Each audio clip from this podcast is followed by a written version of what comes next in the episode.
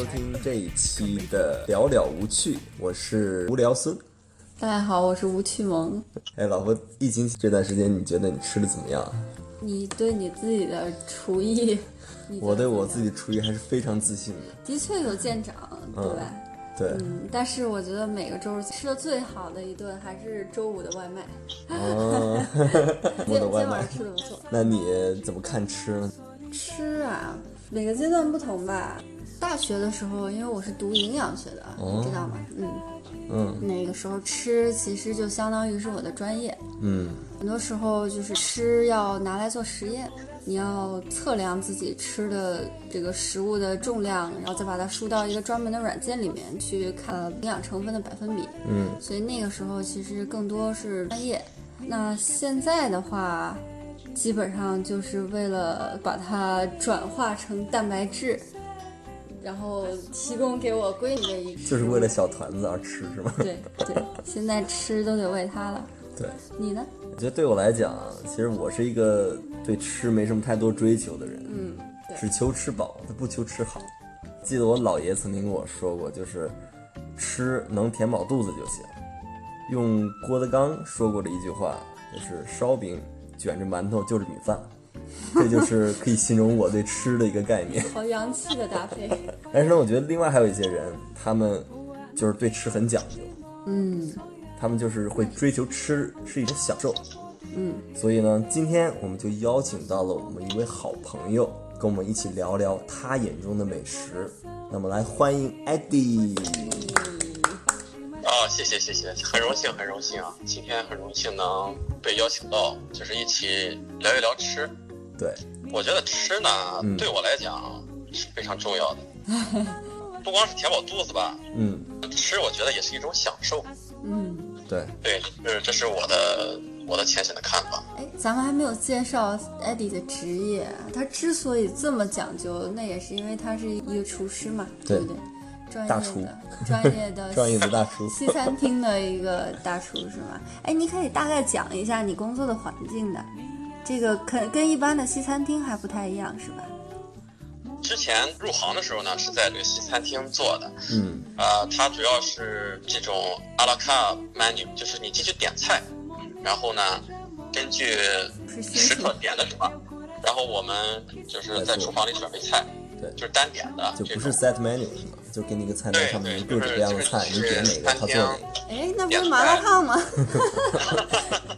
但最近呢，我是在这个 function 做婚礼啊，呃，嗯庆典啊，还有一些生日聚会，就是对于这方面客户的要求呢，就是我们是做一些私人定制，对，嗯，呃，专门这方面。但是疫情期间呢，就是这方面是全停了，对。是，嗯对，厨房的这个氛围呢，可能之前在这种私人餐厅里面是非常非常紧张的。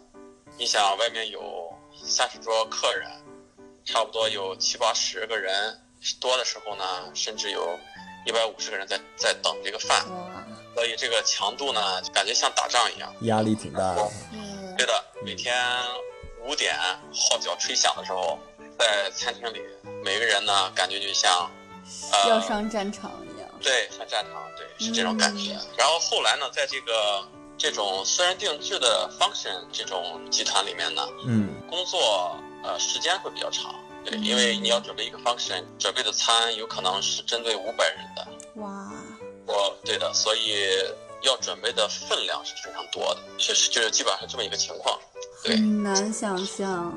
呃，像你们这种 function，如果真的要准备五百个人以上的这种比较大型的活动，那是不是像你一样的厨师，就是至少要配备个十十个人？啊对的，呃，基本上这个团队是要三十个人到四十个人吧。嗯，对，现在还我个人还不能叫大厨，对，大厨这个名字呢是来源于法文，呃，chef，所以呃一个餐厅一间机构呢，chef 只能有一个，他就像主队呢这个将军一样，将军只能有一个，他其实不是实际操作的，是吧？他就是来去指挥，对然后哪个人做什么岗位，是这个样子。他 chef 是这一个团队的灵魂人物。嗯他首先呢是需要组建自己的团队，呃，号召自己这些信任的人来当他的骨干。下面的骨干呢可以去招揽自己的信得过的人。所以说这个这个团队呢有一点像军队，嗯、嗯是层级非常的明呃分明。对，哎，然后制度呢也是很严格一团队。嗯，是我之前看过 Master Chef，我真的被那气氛就是的紧张感就感染到，就是一到时间的时候，就马上那种压迫感就来了。到什么什么时间啊？你大概准备菜有多长时间？然后到客人真正走进来的时候又是不一样，真的是挺不容易的一个职业。呃，是的，是一个充满激情的职业。嗯，也很有艺术感，因为我觉得好的 厨师会把他自己的那些想法都添加在这个菜品里面，嗯是的，非常有但创意。但是你想要添加自己的想法，就是一定要当上主厨的这个职位才行，嗯，不然你的想法什么都不是。没有决定权是吗？对的，呃，你你只能听主厨的。就是一个小型的社会，就是，嗯，对对的，挺有意思的。就是只能有一个人说了算，这样的话，这个团队才能更高效的去去运行。运作，嗯，是，是，就是作为一个厨师，感觉跟我们这种普通人对吃的看法可能不太一样啊，对吧？艾迪，你是怎么看待美食的？呃，就是说从事这个行业的初心呢，是被这种西餐的艺术感所吸深深的吸引，看到了这种非常绚丽的色彩、艺术化的设计、很玄妙的这种烹饪技法，还有各种山珍海味，你就会想，什么时候你也可以做出这样的菜。所以就是一切都是由这种兴趣而驱使吧。是，这个职业比较辛苦，其实。呃，能够支撑下去，然后最后真的能在厨房里面留下来的，都是靠他对这个职业的热爱。啊，是的，是的，是的，这个完全是要有毅力，不断的坚持。然后我之前学厨师的同学呢，嗯，一起培训的可能有六十个人，我们那一期过了两年之后，我们这个团队剩下来的只有七个人。哇，哇这个比例非常小。没有坚持下去，很多人。我们还没有真正的进入一个实战中的厨房，然后这个淘汰率就嗯这么高了。当然，这个淘汰呢，主要是一种自我淘汰。很多人嗯发现进了厨房以后，跟看 Master Chef 是完全不一样的。我一直就有个问题，就是你觉得这个厨艺是几分靠天生，几分靠后天努力呢？因为你想，同样网络上那么多人在分享那个菜谱，同样的用料，那有些人做出来的它那个味道就是不一样。你觉得你是哪一种天分型的选手吗？我并不觉得自己是天分吧，我觉得厨艺这个事情呢，还是九分靠认真吧，啊，靠用心。对九分后天努力，对，可能一分是靠天赋。啊、天赋和感觉是这种运气吧，也是成分在里面。我觉得没有任何人刚生下来的时候就会做饭，就会做菜，然后就做菜就非常好吃。这样的人其实是非常少的。我是比较佩服我妈那种。那我小时候看她做饭，我觉得她都是靠估摸着，那个盐、糖放多少随性，然后做出来还可以。有可能我小时候不挑，对，这这就是经验积累啊。做多了，对，也是。包括我刚做菜的时候，这个放多少盐、放多少糖，其实也是拿不准的。嗯，嗯，然后呢，当你失败了之后，你要去总结，就是说今天我做的为什么偏咸了呢？我为什么没有把握好？呃，然后才慢慢总结出来呢，就是这个盐要最后放，要一点一点、一点一点的放。呃，你尝了之后觉得淡了，你就再放一点，然后觉得再淡了，你就再放一点，但是不能一下子放几勺，就是盐放进去是拿不出来的嘛。对，不停的调味儿，烹饪，我觉得烹饪的精髓就是在于不断的尝试和不断的调整。嗯，就是像不断的磨砺出一件艺术品一样。这对对对对，不管是中餐和西餐吧，都是可以做到艺术的层级。民间的这些精华呢，也是非常呃丰富的。就是既然说到中餐了，我觉得我们可以聊聊家乡的美食啊。我知道一点都不生硬的转折。不 是，ID 是青岛人啊，啊对对老乡，老乡山东乡，乡，山东老乡。所以青岛，你平时小时候吃过什么样的美食吗？印象深刻的？呃，青岛的特点，呃，因为青岛它是靠海，嗯。对，嗯，它是属于这个这个水温呢是比较凉偏凉的一个海域，所以呢，它的鱼类、贝类，呃，这样的海鲜呢，它的生长的速度相对于热带呢是要缓慢一些的。嗯。呃，所以在这种水温环境下呢，就是长生长出来的这个海鲜呢，它的呃质感、肉质更紧实一些，呃更精细，然后它的这个鲜味儿呢更浓郁。所以说，在青岛这样一个地域呢，呃，最精髓的就是说讲究海鲜的原汁原味儿。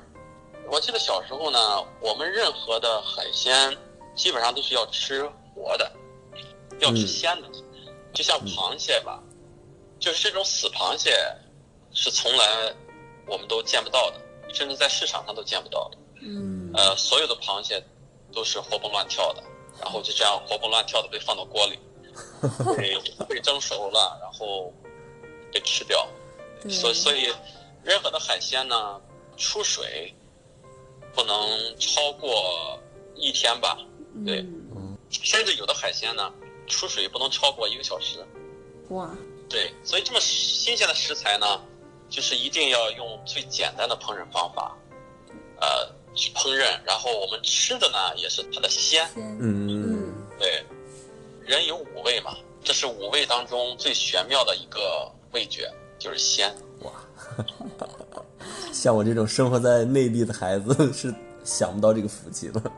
啊，不对，你上次不是带你回了一下烟台的老家？对，对，啊当时就吃了各种各样好吃的。很多不太一样的，就他没有吃过的海鲜吧，像海肠、对对海肠，嗯呃鸟贝、海胆这些，哎就是基本上其他地方我感觉也很少会吃，就是咱们渤海这渤海湾那边嗯嗯，这这一默带，默是来自于烟台，对吧？对，这个烟台是胶东菜的起源地啊。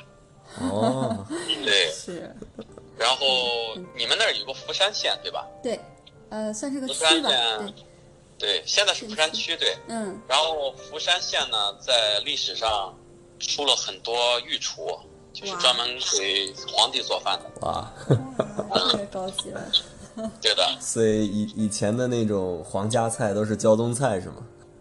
皇家菜，呃，最准确的说呢，嗯。是是以鲁菜为基础。嗯，呃，对，然后鲁菜呢是分三大呃分四大类，就就有济南帮，有淄博的这个博山菜，然后呢还有胶东菜，就是像我们胶东沿海一带，嗯，嗯，然后呢还有这个孔府孔府菜，其中孔府菜呢讲究的就是山珍海味，然后做工精细，所以呢就是孔府菜一般是被厨师带到啊、呃宫廷里面，是作为这个皇家菜的基础的雏形。哦，野味算吗？呃，野味儿肯定也有啊，山珍海味嘛，越新鲜、越珍贵的食材，就能制作出越鲜美的东西嘛。嗯，胶东菜呢，它讲究的就是鲜美，嗯，嗯，海鲜的鲜美。你像你像我我们那边的菜基本上就是豫菜，嗯，豫菜此豫菜非彼豫菜，对，你像我了解的河南菜，基本上就是像郑州的烩面、羊肉烩面，嗯对吧？就是有老字号的，比如说和记啊、肖记啊这些老字号的烩面。像郑州啊、开封，我们会有很多的回民回族，当年可能在清末的时候移居到河南地区，从宁夏呀、青海那边移居过来，所以我们有一个区就是专门回民区，有很多的羊肉、牛肉这样的美食。啊，我上次去你们那个开封，呃，有吃到驴肉火烧，那是你们那个地方原产的。好像不是，哦，好吧。你像除了羊肉烩面，郑州的，然后还有胡辣汤，嗯，对吧？胡辣汤不错。胡辣汤也是有牛肉胡辣汤，基本上是放牛肉的，牛肉碎，呃，比较有名的方中山、逍遥镇胡辣汤这些。啊，要赞助啊，记得。对，然后还有羊肉汤，我印象最深的是小时候喝那些羊肉汤，是那个他那锅熬出来的，用羊骨，然后熬大概一两天时间，放一个大锅里面熬，然后每次去买，就像是一个自助餐一样，就是你先挑一些不同的羊肉，羊的不同的地方一些生肉，然后呢，呃，称重，多少重量是多少钱，然后呢放到一个碗里面，放到你自己的碗里面，然后拿过去，然后浇一碗羊肉汤。然后直接给你几个烧饼，然后就吃，特别鲜美那个。这听上去一点都不像河南的一一个吃法，就是 有点像陕北那种。差不多，因为基本上像中原地区地带的美食以面食为主嘛，嗯，对吧？烧饼啊这些东西。对我们山东面食可也不是盖的哈，我们那大馒头。对，还有鲅鱼饺子。北方的菜呢，其实是一个大融合的，嗯，这么一个状况。对，包括全中国吧，其实也是非常融合的。嗯，北方菜其实受这个鲁菜的影响是最大的。呃，然后鲁菜呢，现在我们把鲁菜肯定是跟山东呃联系在一起，因为这个山东的别称就是鲁嘛。嗯。但是呢，这只是新中国之后一个。地理的地理上的这么一个概念，但实际上鲁菜呢，它是发源于这种，就是春秋时期的，呃，鲁国，鲁国齐鲁，对，那个时候呢，可能是齐鲁大地呢，这个经济发展的比较好，农作物呢，然后这个食材也是比较丰富，所以说人一旦有了这种丰富的食材以后呢，就是会讲究怎么吃。好像是生活在黄黄河流域的那些古代人哈，对吧？像河南啊、陕西、山东这样黄河流域的，嗯，对，以农耕为主的一些社会，就会推广出这种美食哈。看，不懂得历史的这个地理学家，你就成不了一个好厨子。对。然后咱们讲鲁菜呢，嗯，它其实呢有一个先天的优势，就是说。它发源于齐鲁大地，然后呢，到了这个明清时代啊，因为它跟这个首都比较接近，它选的菜呢又是比较讲究这个，呃，山珍海味，然后它的厨师呢，他烹饪技法又是千锤百炼的，所以说，像孔府菜的这种大气和华贵，像胶东菜的鲜美，然后像济南菜和淄博菜的这种讲究的火候呢。被选入了这种宫廷菜，然后满汉全席里面汉族的部分，嗯，就是有相当一部分的菜呢是通过鲁菜去改进，选为宫廷菜的，是，嗯，厉害，嗯，然后像鲁菜里面呢，以这个孔府菜，嗯，最为精细，最为神奇。它有什么样的代表的菜吗？孔府菜里面，我都不知道，我吃过没。对，因为孔府菜它是孔孟之乡嘛，然后他们对这个食材的选用是非常讲究的。就比如说这个孔子不是说过吗？呃，食不厌细，脍不厌精，吃的一定要精细。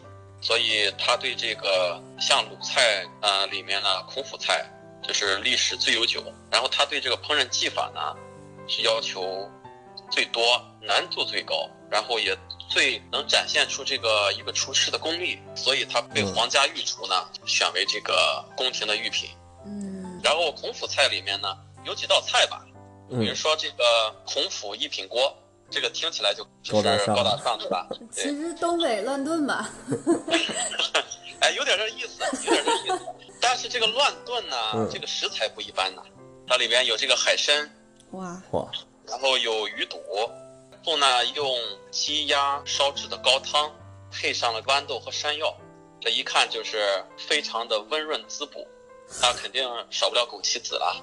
嗯 是这个菜它讲究的可能是一种均衡补，哎，有了鸡鸭呢，它可能就是用山药来进行滋补了。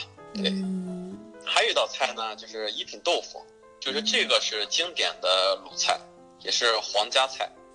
哦，我还以为一品豆腐是广东菜呢，广东餐馆这见到个一品豆腐。是最传统的孔府菜，它呢就是说讲究的是这个鲜嫩的豆腐呢，嗯，放到油里炸，你放到嘴里呢，外皮爽脆，然后你一咬破了以后呢，里面的这个豆腐就一滋溜的钻到你的这个肚子里了。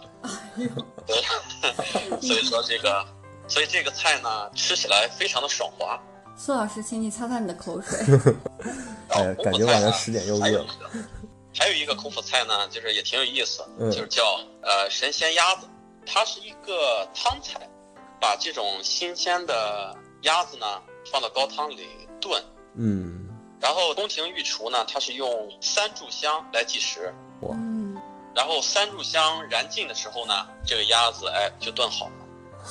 出锅以后，鸭子呢鲜嫩酥烂，鸭子里面的营养和汁水全部融入到汤里面，所以汤非常的鲜美，然后加鸭子呢又非常的软烂。入哇口即化，感觉这所以说，哦，安迪可以做吃播了，绘声绘色，都已经看见大家的口水了。呃，所以这些文人墨客呀，嗯总会起心思，他们一想，御厨们用三炷香来供这个鸭子，那这个鸭子是不是神仙呢？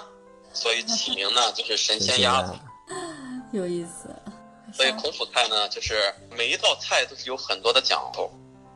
感觉鲁菜应该算是中国八大菜系里面最复杂的，对吧？是的八大，它菜系哪八大呀？是不是四大菜系呀？你又孤陋了。是这样，中国人呢，十分的喜欢，凡事都想要四要八。是，呃，比如说四大天王，嗯，八大菜系，好像说四说八呢才吉利。还不完整，对吧？嗯，最初呢，中国是有四大菜系，就是鲁菜、川菜、粤菜、苏菜。嗯，苏菜就是江苏一带的，然后后来呢，补进来的就是八大菜系呢，另四大就是浙菜、闽菜、湘菜和徽菜。哦，哎，但其实感觉很多类型都差不多的。基本上都是挨着这些对省份，对吧？嗯，但实际上，中国岂止有是八大菜系呢？可能八十大系都应该都是不足以概括中国这个菜系之复杂和和它的这种多样性吧。是每个地方都有自己的特色。但是鲁菜讲究的呢，就是孙老师就总结的很好，就是你听了这个孔府菜以后，你觉得鲁菜是不是非常的复杂？是，对，所以鲁菜的复杂呢，在于它烹饪技法的复杂。就是鲁菜吃的是功夫，你像川菜呢，它吃的是调味儿。川菜有二十四种味儿味型嘛，哦，所以它的这个味道是最复杂的。但是鲁菜呢，讲究的是它的功夫。像鲁菜呢，基本上呃烹饪技法是有五十种，常用的有三十种。哇，对，最常用的你看煎烤，最常用的你看是煎烤烹炸，嗯，嗯，对，然后是煮熬，炖蒸，对，炖蒸，还有溜，还有烹，然后呢还有醋、盐、豉、辣，是。然后酱，比如说酱牛肉，嗯，然后椒，比如说椒盐鸡扒，还有这个，比如说溜吧，比如说溜干尖儿，像溜干尖儿呢，把这个它讲究的说，先把食材呢进行炸制或者是水汆，当这个食材呢差不多有八成熟的时候呢，放到锅里调汁，嗯。然后迅速出锅。它讲究的就是火候，嗯，还有这个爆爆炒，像这个鲁菜最有名的就是火宫当中的爆炒，像有一道名菜就是油爆海螺，嗯，嗯，油油爆响螺片儿。这个海螺呢，差不多汆水之后是有六分熟了，嗯，然后放到锅里呢，大火爆炒。这个这个火呢，差不多要有两人这么高，哇，然后爆炒五秒，哇，那怎么炒啊？那火苗那么旺，你你用你用什么工具呢？就是这个炒锅呀，在炉灶上啊，用最大的火炒五秒，然后翻勺呢翻八到十次，这样出来的海螺片呢爽脆，然后它的汁水呢正好挂到这个响螺片上。嗯，如果多了一秒呢，它就老了；少了一秒呢，它还不够熟。所以说是瞬息万变，但是这个功夫呢是要求这个厨师千锤百炼。是没有经验呃做不出来。对的，所以是鲁菜呢，想要做好，厨师一般是十年才出徒。哇，啊，很有匠人精神的一个职业。是是，对，所以这个美食界呢，称鲁鲁菜是吃功夫，川菜是吃调味儿，然后粤菜呢是吃它的食材生猛海鲜，还有一个苏菜，还有江浙一带的菜呢，嗯，它是吃的它的精细。嗯，感觉上西方的这些菜系就没有那么多的讲究，哎，就是从做法上到这个烹饪的方式上，好像都没有那么多变。你看我之前上营养课的时候，其实也是会有这种烹饪课吧，嗯，基本上就是每一道菜都离不开烤箱啊，就是这样一种做法了，它单调很多。对，呃，这是源自于呢西餐烹饪的理念和中餐烹饪的理念呢，它是截然相反。嗯像川菜重在味道的融合和味味道的创新和多变，嗯鲁菜呢讲究的是呃炒制的功夫，就是瞬息万变的时候呢，火中取宝，炒制出来的这个食材呢，达到它最好的一个呈现的一个状态，以博得这个食客的欢心嘛。嗯但是西餐呢，我在澳洲接触的呢，呃，所谓的西餐，它是其实是来源于英国和法国，他们的这是这种烹饪的理念。他们的烹饪理念主要讲究的是，首先呢是尊重食材本身，嗯然后呢用尽量简单的烹饪方法呈现出食材它原本的味道，利用另外调制的酱汁淋到这个烹制好的食材上，来增加它的香味儿。所以，这是西餐的理念，就是西餐吃的是食材最本身的味道，是，任何的调味方法不能盖过呃食材本身的味道。这个呢，其实跟粤菜有一点相像有，一点异曲同工之妙。呃，这也就是为什么粤菜其实是最受西方人认可的中华这个一个菜系之一吧。嗯嗯因为粤菜呢，它的选材非常的讲究，嗯呃，普遍烹饪的技法呢，就是它的调味也是比较清淡的，它也是尊重这个食材本身的味道。嗯呃，所有的烹饪技法呢，都是都是为了以这个食材为为根本，然后去突出它食材的鲜美。嗯应该说，我们八大菜系之之中吧，粤菜其实是最受西方人喜欢的，是最跟呃西餐所接近的一种菜系。是，对你像在西餐里面，它也分不同级别，对吧？那么我们有对有这种评级的系统，像西餐当中的米其林，嗯，是吧？那咱们中餐为什么没有啊？对啊，中餐，我觉得这个可能是跟西方人和我们中国人的做事情的这种思维，它也不是太一样吧。嗯，我们讲究的呢，就是百家争鸣，嗯，对我们八大菜系平分分先后出色。我们谁也不服谁，但是八大菜系谁又不能盖过谁？对，嗯最关键的问题，我们中国这五十六个民族吧，各个地域肯定是最喜欢自己这个地方的本地菜了。嗯所以至今为止，可能还没有一个人愿意站出来，把整个中华民族的这成百上千的这些菜系统一起来，然后做一个标准化、量化的东西。可能没有人愿意做，可能也没有人喜欢被量化。但是是西方人的观念，他的重在管理，重在于体系化。所以说呢，这个西方人更讲究的是这种任何事情的指标和量化，任何事情呢要有一个体系。所以说他们更尊重这个评级，这也就是我们我觉得西餐跟我们这个中餐的区别吧。其实这样想啊，美食是一个非常，呃，主观，然后带有强烈个人意愿的一个东西。把它真正这样量化，到底是不是一个很好的评判标准，也很难讲。但是我觉得西餐还是可以这样被量化的。嗯，它因为它不仅是考虑到食物的味道，它还要考虑其他的各个方面。是，包括摆盘。对这些服务啊、艺术方面的东西，都会涵盖在这个评级里面。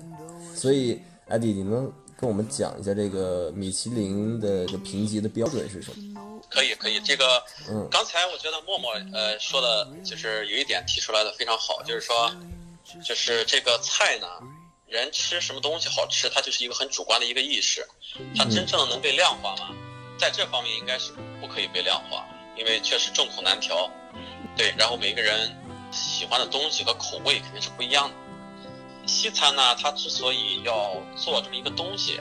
那肯定是跟他们的做事的方式有关，就是最开始它的起源呢，其实是从法国这个米其林轮胎开始的，就是当年呢，这个差不多在一九二零年，米其林呢这个轮胎它是生产出这个轮胎呢，它肯定很希望整个欧洲都来买它的轮胎，所以他法国人啊很聪明，他就想哎怎么样能让别人来买我的轮胎呢？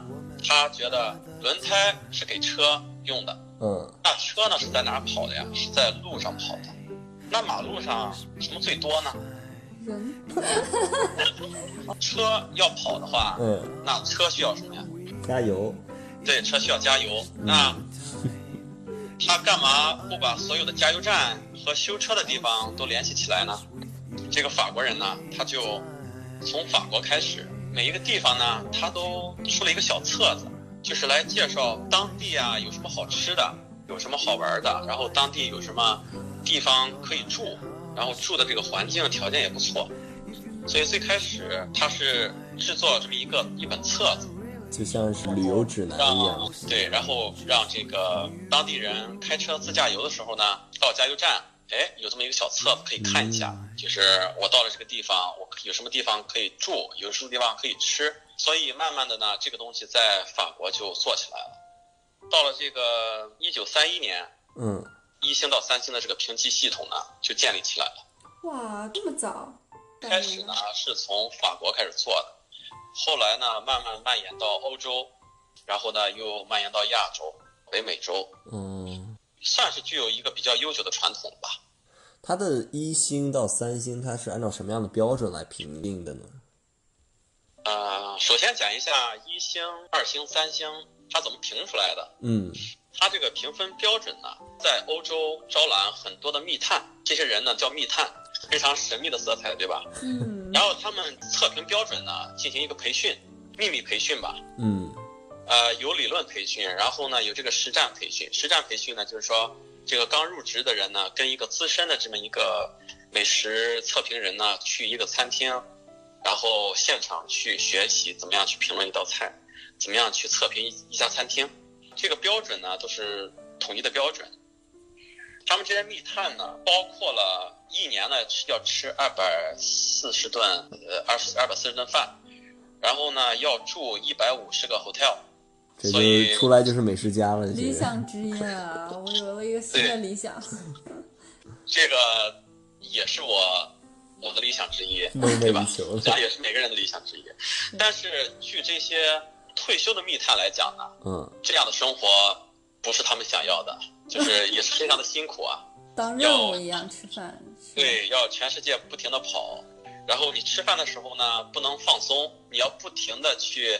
思考，不停的去对比，不停的去下结论，还要做笔记。但是做笔记是不是太明显了呀？因为这些人都是密探，所以你要在心里做笔记。就是你吃完了以后，你要赶紧出去，然后找个地方把所有东西记下来。所以记性也要很好。哎呦，那完了，我做不了了。而且我觉得还有很重要，就像你说的，它这个米其林的评级是有一个标准的，对吧？它不是说每个人心心目当中的标准，而是说有一个统一的，在那个地方所以大家都要根据那个标准来去评判自己目前尝到的这个食物是是一个什么样的级别。对，这个是很辛苦的感觉。我不知道大厨有没有吃过米其林餐厅，我非常有幸的在英国吃到了一家一星的餐厅，非常难预定。我大概提前了两个月吧。我觉得吃就吃的其实就是它的服务，因嗯，为它的菜品都非常的精致，量也很小，呃，有很多道，就有点像法餐那种，就是它一道一道的给你上。嗯，在餐前就是你你点的那三个 course 之间，它又会上一些厨师可能正在做的一些新品来给你尝试。反正那个那次的体验是非常好的，感觉从进门开始，就人家对你的服务，就一下子让你觉得哦，吃饭是一件非常高级的事情。哪一年去吃的呢？一六年，一六年。我觉得弄不好这家餐厅，经过你刚才的描述，现在都可以拿二星到三星了吧？我觉得二二星就可以了，对。因为这种用餐体验，我觉得起码也有二星了吧？就就就首先说明呢，这家餐厅虽然它是被评为一星，嗯但是感觉它是非非常想被评为二星，因为它的标准至少是以二星的标准来要求自己。嗯，是吗？对对对，弄弄不好现在都是都是三都是二星到三星了，可能。对啊，你像在墨尔本开的这个新加坡的那个 Hawk Chain，它就是一星，对吧？那个这是真的吗？因为感觉上来说，它没有服务菜品非常的简单，菜单上基本上也没有太多的东西可以给你选。另外也是没有服务，而且它很便宜它。卖的是口味，对吧？那个我去吃的那家，嗯，米其林还是挺贵的，大概也得一百五十磅到两百磅一个人吧，三百多一个人应该是，那也挺贵的。嗯，所以米其林是给我感觉，就一个是服务，二一个是贵。那些菜品就是我已经高级到 你也看不出来它用料到底是有多少。它其实是上每一道菜之前，他会给你讲一串故事也讲很多话，然后对给你讲这道菜都都是什么什么食材，这些食材都是产自哪里，然后每一种食材都是经过什么样的方法进行烹饪，然后把它组组合起来，然后这道菜代表了什么？这道菜他们厨师是为什么要这么去做？然后这个理念都会给你讲，对对对。是是然后没错，往往当你饿的时候呢，你根本就就没有耐心去听他讲这些。对，然后好多作为中国人，好多食材我们可能也不熟悉，闻所未闻吧，所以他说了我们也记不住。其实这个也都很正常。但首先呢，他们这么做就是表明他们的这种态度。呃，你做一家餐厅呢，就是特别是西作为西餐厅，被评为米其林这个水平的这些餐厅呢，首先它在烹饪上，它要选材上呢要非常讲究，然后在嗯烹饪上呢，要有它的独特的这种技法，在这个理念上呢，就是每家餐厅都有自己的理念，对所以他一定要把这些东西通过这种好的服务，通过服务生，啊、传达给每一个食客，也是做一个自己餐厅理念的推广。他们所出售的呢，其实不是简单的一盘儿呃一盘儿菜，他们嗯出售的是你整个的用餐体验。之所以这些餐厅能被评为米其林的体系里面呢，就是说他们具备的这这些这些特点。就我们刚才说这个，他们米其林这个评分标准嘛，嗯对，就是，呃，你去的这些餐厅，既然被评为了米其林，它就是一定会有这种这些特点的，不然的话，它不可能被纳入米其林的这个手册里面。嗯对，就感觉去米其林餐厅吃饭，其实不只是一个味觉的享受，更重要的是一个去欣赏一一件艺术品。餐厅会给你展示不同的艺术品，他们所创造的，然后我们去听他们怎么讲解，然后呢去品尝这些美食。是的，密探呢，他他们进行这个测评的时候呢，嗯。就是都是非常量化的。对，就比如说预定的时候呢，有没有非常的呃 accessible，嗯。就是说我是不是打一个电话呢，发邮件就可以去预定，还是说我在他官方网站上连电话都找不到的，连邮 邮件都找找不到的？对，呃，然后说我预定的时候呢，有没有及时被回复？嗯即使我订不到，他也要及时的回复我，呃，没有位置，然后我什么时候怎么做可以去预定到这家餐厅。他他一定是有这种预定的时候，这种服务其实就开始了。然。后你去订餐呢，订就是你去用餐，用餐之前呢，前一天你就会收到短信和邮件，就是说告诉你你的这个预定是几点开始，然后提醒你明天的温度是多少啊。比如说明天下雨，那你别忘了穿雨衣、带雨伞，特别是在英国嘛。然后你用餐的时候呢，那厨师的每道菜这种嗯精致的这种程度，咱就不用说了，对吧？对，服务生呢，肯定每一道菜都要给你讲这道菜的这个，啊、食材是什么，他们来自于哪里，是怎么烹饪的啊、嗯厨师为什么要这么烹饪？然后这道菜为什么是要这么组合？这道菜代表了什么？他们为什么要做这道菜？都会给你讲，甚至还会把这道菜的呃食材给你摆上桌，让你看，就是说他们是怎么制作的这种食材。嗯就包括你用餐途中呢，如嗯果去上洗手间，第一，洗手间不能有异味儿，而且呢不能有厨房的味道，你的洗手盆呢要干净，然后镜子上呢不能有水花，对，嗯就是这些这都是是标准对，都是标准。然后你在用餐完毕之后呢，他还要给你简单进行一下总结，嗯呃，甚至呢有的餐厅会送上他们的礼品，他们特制的黄油、特制的奶酪。宽好我的箱子，不要压到 snapback。嗯啊，啊变形怎么办？戴上我的耳机啊，当我准备飞，戴上戴上我的耳机，当我准备飞，我在 H Town 降落在这里，路过一周，感觉没事在做，但是 still making dough。check in 旁边有小杨生煎的 hotel，换上我的 swag，不用十分钟，晚上准备 rock the show。嗯，hustle every day，享受台上的滋味。This is how we roll baby，我已经三天都没睡，每天就是老零，也只是刚好而已。城市的夜景，我舍不得回去，你知道我说哪里？饭店五星级，柜台看出我心急，我是乡下来的，好兴奋，想多留几星期。啊，这颗烧鸡汤需要搭配 OG One。你是在吃上面特别舍得花钱的一个人吗？呃，是比较舍得花钱。那就是你看米其林全世界都都会有分布哈，但是呢，像澳洲就不会有这样的，对吧？澳洲是它一个独立的一个体系，对，因为因为米其林呢，它嗯其实是发源于欧洲，对。然后它慢慢的呢，它进入这个北美，进入北美之后呢，它又不断的在扩张。其实它本身呢，其实就是一个一一本小册子，其实就算是一本杂志吧。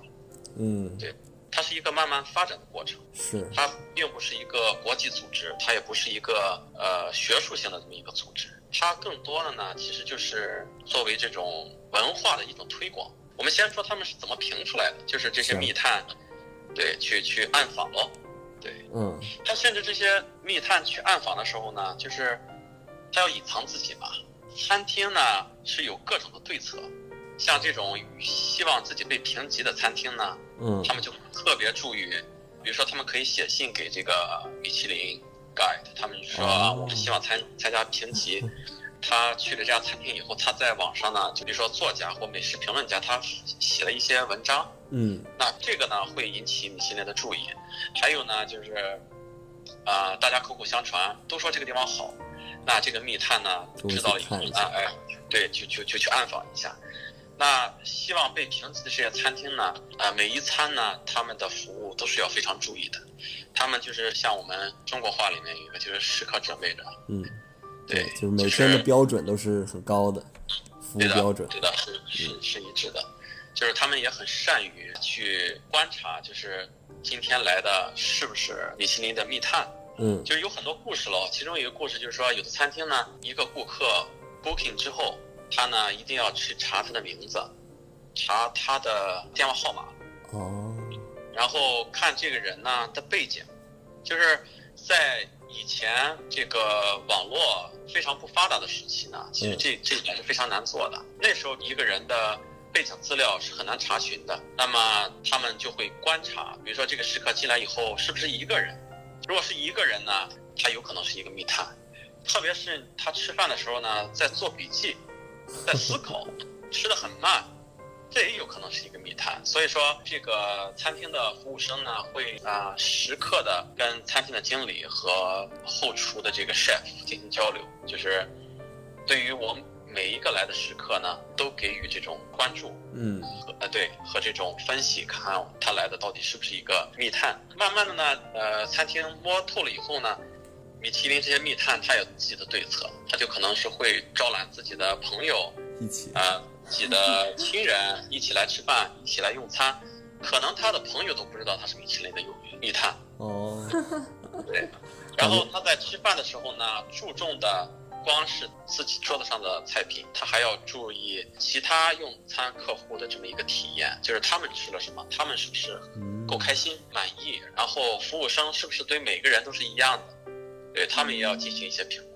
然后随着这个网络这个资讯时代的这种发展呢，现在你如果去 booking 一家米其林餐厅的之后呢，你的姓名、你的电话号码，甚至你的邮箱，它其实都会做一个背景的这么一个简单的调查。嗯，所以现在餐厅也没有那么好骗了。这感觉就像是一个侦查、反侦查反反侦查。它一星的标准呢，就是说它的菜品是 outstanding，呃，服务和菜品是比较出众的，然后是值得你在旅途当中停留下来去用餐的。所以它的关键词就是 outstanding，还有 stop。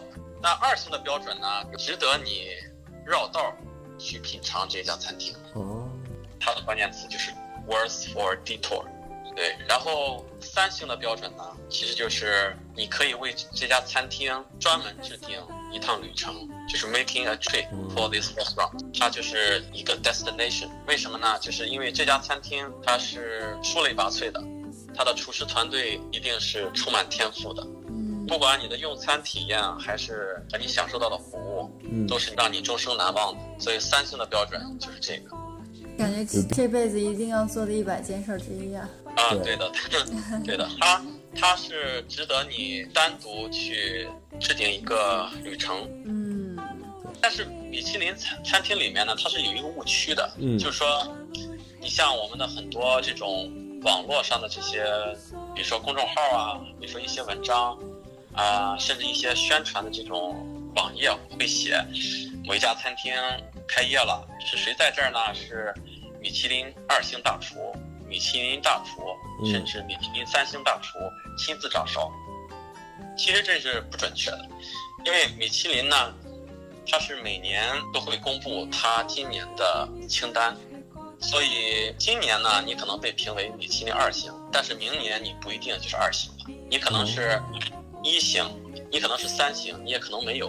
对，嗯。所以说，你说一个厨师呢，他是一个米其林大厨，那就一定要说他在哪一年，在哪个厨，在哪个餐厅，当年这家餐厅被评为米其林二星，然后他是这个团队当中的一员，就是这种说法才够非准确。常具体。是。对，嗯。包括你说的 Hogo Chan，他也绝对不是墨尔本的这一家，他是米其林一星，他是香港的某一条街的那家店，在哪一年被评为了这个米其林一星，哦，但它绝对不会是每一年都被评为一星。对，对就是对，非常严谨的一个态度啊。就像我们澳洲的话，就有自己独特的一个评级标准。对澳洲呃，现在呢，呃，米其林并没有来，并不是说我们不够资格，这个绝对不是的。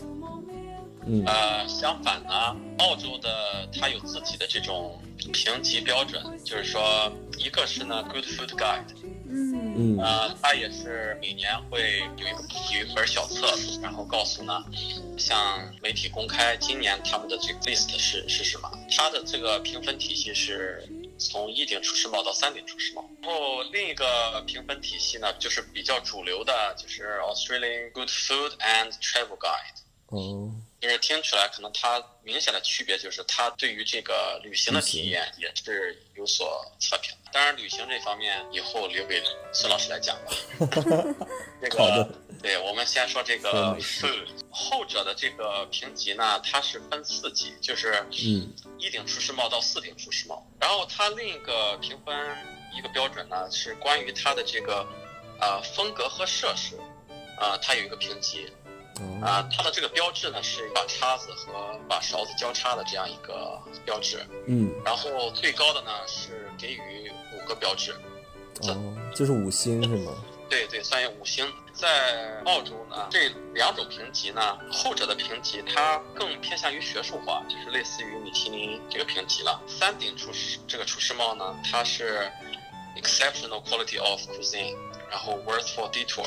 然后四顶厨师帽呢，它的意思就是 superlative food and wine worth for a special journey，它就是跟这个 Destination 一样。对对，米其林三星的这个标准，它其实是一样。的。另一个测评的体系就是 Good Food Guide，它的评分标准呢，就是说，呃，一共是二十分，Food 占十分，它的 Service 占五分，然后它的内内部呢，这个 Ambience 就是气氛和氛围呢是占三分，嗯，然后剩下的两分呢，澳洲人很有意思啊，这两分呢给予就是说这家餐厅是否有这个让人惊艳的地方，就是 Wow Factor。哦，对，这一点很符合这个澳洲人的个性的。所以说这两个评级也是由密探来做的是吗？Australian Good Food and Travel Guide，它呢是密探性质的，哦，但是呢，这个 Good Food Guide 呢，它呃所有的测评人员呢都是公开的，就是这些人是美食的编辑，他也是在啊、呃 Food and Wine 这个 industry 里面呢，他是有所建树的人。嗯对，原来是这样。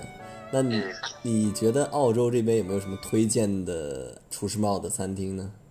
我们就说这个最直观的这个，按照 Good Food Guide 呢说一下，就是一顶厨师帽到三顶厨师帽吧。其实咱们说这个澳洲来讲呢，悉尼不得不提一家餐厅叫 Key。这家餐厅呢，可能近十年从来没有嗯，丢掉过它三顶厨师帽。对，哦，嗯，然后墨尔本呢，我们很荣幸的是有三家三顶厨师帽的这个餐厅。哇，呃呃，对，然后一家呢叫 Atika，它提卡阿是，嗯，最有名的，对，是最有名的，它也是澳大利亚最有名的一家餐厅，在世界上最有名的一家餐厅。它呢是挤进了这个二零一九年世界前五十大餐厅前二十名。哇，呃所以说，如果米其林餐厅来的话，那完全有能力是拿米其林三星。另一家餐厅呢是 Bray，它的主厨呢是 Dan Hunter，主要它这个经营的模式呢很有意思，就是 from farm to the plate。哦，直接从农场来的一些原材料是吧？对，他在这个大洋路附近呢，一个小镇上买了一个一块很大的农场，然后自己种植这个蔬菜和所有香料，用的其他的肉类、海鲜类的呢，也是先从这个维州收购，就是他尊重的是和偏向的呢是当地的本地食材。呃，每天做什么是取决于今天早上农场收获的是什么，对，所以他每天的菜单呢可能还不太一样。所以说，这个这是这个 Bray 能拿到这个呃三顶厨师帽的一个原因吧，这是它的特点。也很用心对，它的特点，他自信自己对每一种食材都够了解，然后每一种食材拿到手里，他都能想到一种方法，用最得当的一种方式去呈现它的味道，去满足食客的要求。就是我做什么你吃什么，对而不是你点什么我做什么。对对，食客没有话语权。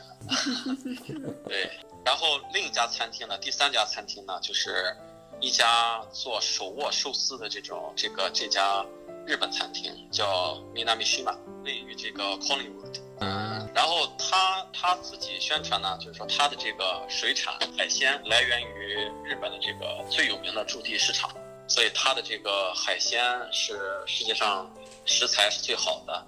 他的这主厨呢，都是在日本经过十年、二十年的这种专业的培训，然后来到澳洲才开了自己的餐厅。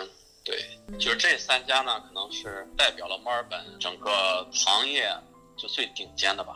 是，哇，你知道解封之后，如果要出去吃饭，要带我去哪里了啊？哦，提前定一下，谢谢。对，像现在疫情期间，我们不能去这些地方吃，但是呢，哎，嗯，这个 Atika 呢，它现在是有外卖的，但是哦，对，但是它的外卖呢，可能这个送餐的半径是十到十五公里，然后一些比较远的地区呢，它是呃轮流送餐的，但是你依然可以比较便宜的体验一下它的这这个厨艺。但是阿迪卡现在，首先它肯定是要在这种疫情之下，要保住自己的餐厅，最关键的是要保住自己这个餐厅工作人员的工作，所以他现在会做一些不同档次的菜，比如说 fine dining 一个比较 standard 的一个菜单，然后呢，他会做一些蛋糕。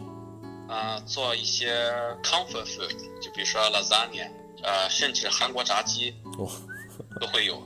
他会把这些普通的世界各地的食物做出自己的特点特色来，对吧？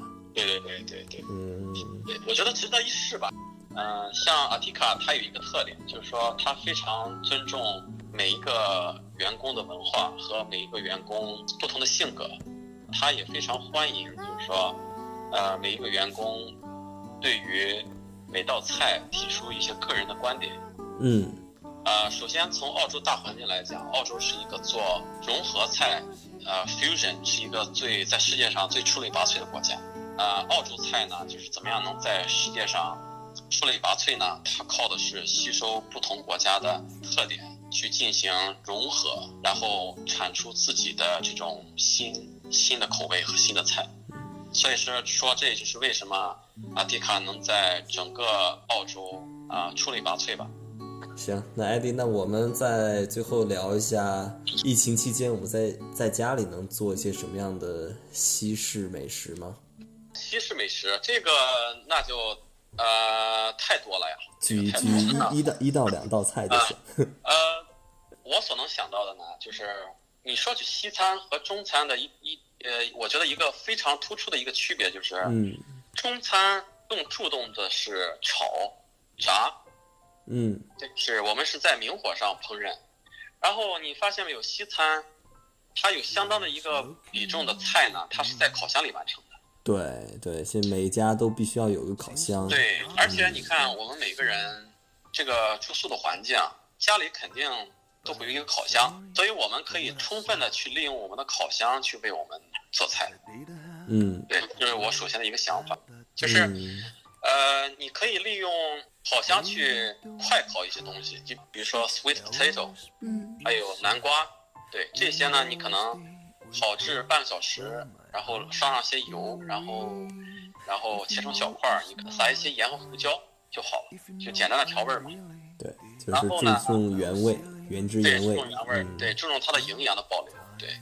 然后呢，你也可以用烤箱进行慢烤，就比如说烤羊肩肉，对，就是把羊肩呢，呃，放上蒜，放上这个孜然，放上盐，呃，橄榄油，然后放上胡椒、五香粉，这样一抓，然后再用这个锡纸包起来，然后放到冰箱里，比如说腌一晚上，然后第二天呢，你就可以打开烤箱。就是你可以烤，比如说四个小时或两个小时，呃，然后你也可以慢烤，就比如说九十度的九十度的温度呢，烤十个小时。嗯，中间这十个小时呢，你可以工作，你可以看剧，特别是现在都四级封城在家嘛，是，你可以搞艺术创作，你可以搞可以录节目，可以做自媒体，对，哎，就是你可以干什么呢？就是实现你的这种呃餐饮自由了吧。啊，充分的利用烤箱，让它去为你做一些烹饪上的工作，然后解放你自己。对，你可以去干其他的事情。可以，同样你可以用这个做鸡，然后用来做这个这个五花肉，做这个 pulled pork 牛肉都可以这么做。对，感觉在西餐里面万物皆可烤。啊，对对对。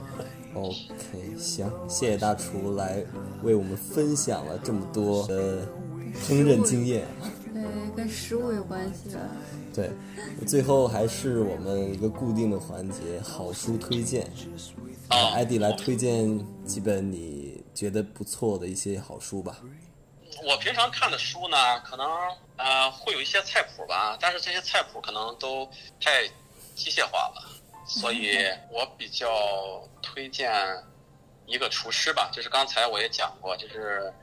呃，台湾的厨师成名于啊法国，然后又是在新加坡做了这么大的贡献，嗯，所以这个就是这个 Andre Chan 的一本书叫啊初心，对他的他会他会讲一下自己这个怎样从一个普通家庭的一个孩子成长为一个享誉世界的这样一个名厨这么一个经历。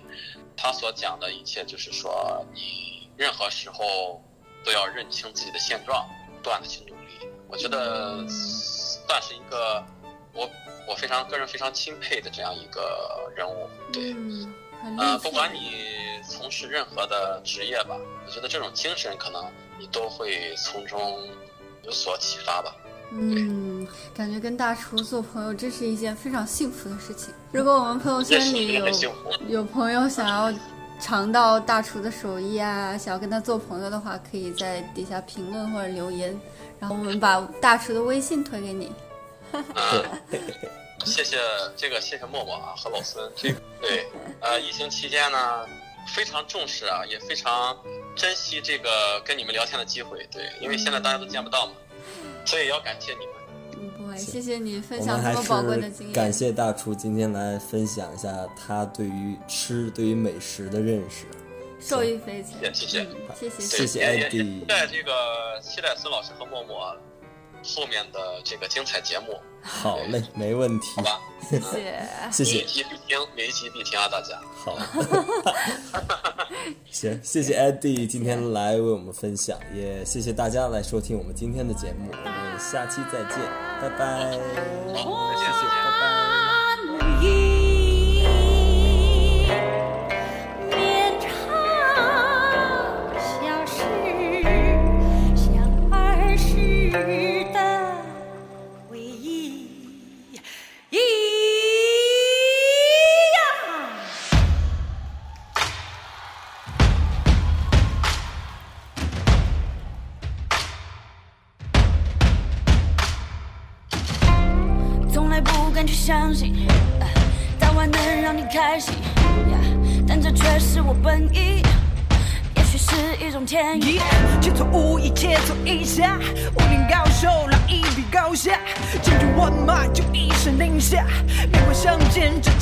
一发。何必针锋相对？你看这碗又大又圆，相聚就要举起杯。你看这面又长又宽，武侠小说看流泪，从来不相信魔鬼。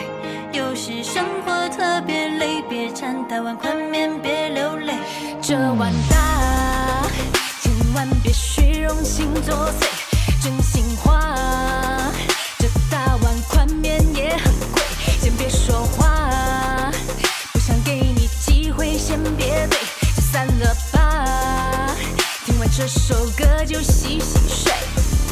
我这一生漂泊四海，看淡了今朝，月高高的挂无暇。人生能有几次机会相聚甚是少，轻易别轻易放掉。